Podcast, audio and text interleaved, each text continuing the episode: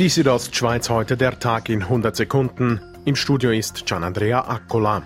Die Zahl der Coronavirus-Fälle in der Schweiz ist heute rasant angestiegen. Nach neuesten Angaben des Bundesamtes für Gesundheit gab es hierzulande bereits 2200 positiv getestete Fälle. Innerhalb nur eines Tages kamen so über 800 hinzu. Insgesamt starben in der Schweiz bislang 14 Menschen am neuartigen Virus, sechs davon im Tessin. Wegen des Coronavirus herrscht in Graubünden aktuell die sogenannte außerordentliche Lage. Durch strikte Maßnahmen werden das soziale Leben und die Freizeitgestaltung eingeschränkt. Weitere Maßnahmen bis hin zu einer völligen Abriegelung seien denkbar, sagt der Bündner Gesundheitsdirektor Peter Payer. Aber es ist tatsächlich so, dass wir die Lage halt jeden Tag neu beurteilen. Wir können es heute schlicht nicht sagen. Die Baselbieter Regierung ist schon eine Stufe weiter. Sie hat wegen des Coronavirus die Notlage ausgerufen. Geschlossen werden sollen alle Verkaufsstätten, die nicht der Grundversorgung dienen.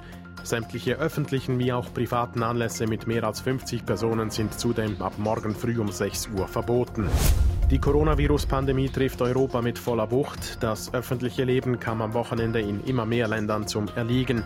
Nach Spanien ordnete auch Österreich Ausgangssperren für das ganze Land an. Frankreich seinerseits kündigte die schrittweise Reduzierung des Langstreckenverkehrs mit Zügen, Autos und Flugzeugen an. Und Deutschland schloss wegen des Virus seine Grenzen. Die Südostschweiz heute der Tag in 100 Sekunden, auch als Podcast erhältlich.